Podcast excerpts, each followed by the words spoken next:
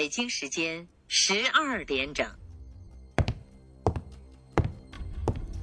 今夜，你是否因为失眠而辗转反侧？无聊的打开手机，一个人独自收听着电台。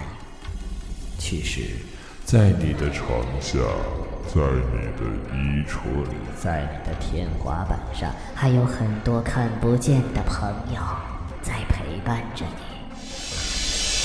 听，他们在悄悄地说着些什么。他们是来自地狱的声音，他们是无尽噩梦的开端，是只有在深夜才能听到的鬼说。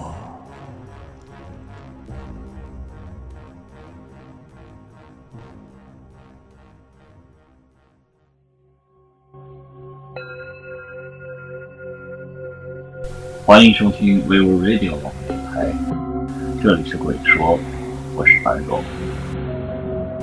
今天要跟大家分享的一个故事，是关于我一个朋友的亲身经历，它一定是真实的故事。陈思成刚从一个普普通通的二类理工科大学毕业，好不容易找到一份勉强维持生活的工作，原本住在公司安排的员工宿舍里。但是最近宿舍面临拆迁，陈思成每天都在为房子的事情发愁。公司给的那点补助根本不够租一套房子，陈思成只能寄希望于和别人合租。距离陈思成公司不远处有一个中档的小区，都是高层的电梯房，租金也很高。但是陈思成还是想试试运气，询问中介后。果然，还是被他找到了一套价格合理的房子，租金不仅仅是合理，而且可以说是低廉。中介带着陈思成去看房子，这是个两室一厅的房子，在第十三层，家具家电都很齐全。中介说，价格之所以便宜，是因为房东要求锁住其中的一间卧室，放置物品。陈思成本来就是单身汉一个，自然没有什么问题。于是很快就和房东签订了租房协议。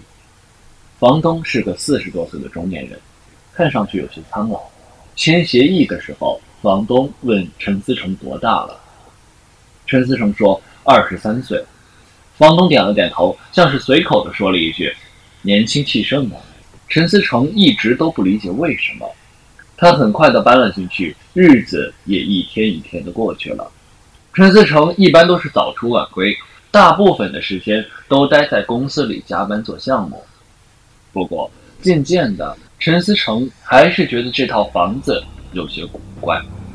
他每天晚上下班回来之后，总能听见房东所住的那间卧室里传来古怪的声音。陈思成没有太放在心上，直到有一天晚上，他和几个同事一起出去喝酒，接近凌晨的时候才回家。晕晕乎乎的进了电梯，按下了十三楼。不一会儿，电梯的门开，陈思成跌跌撞撞的走出了电梯。自己家的门前，不知什么时候挂了两个红灯笼。陈思成定眼一看，门牌上写着是幺二零五。他想，自己可能按错了电梯键。到了十二楼，于是他走回电梯，重新按了向上的按钮。过了很久，电梯门才缓缓打开。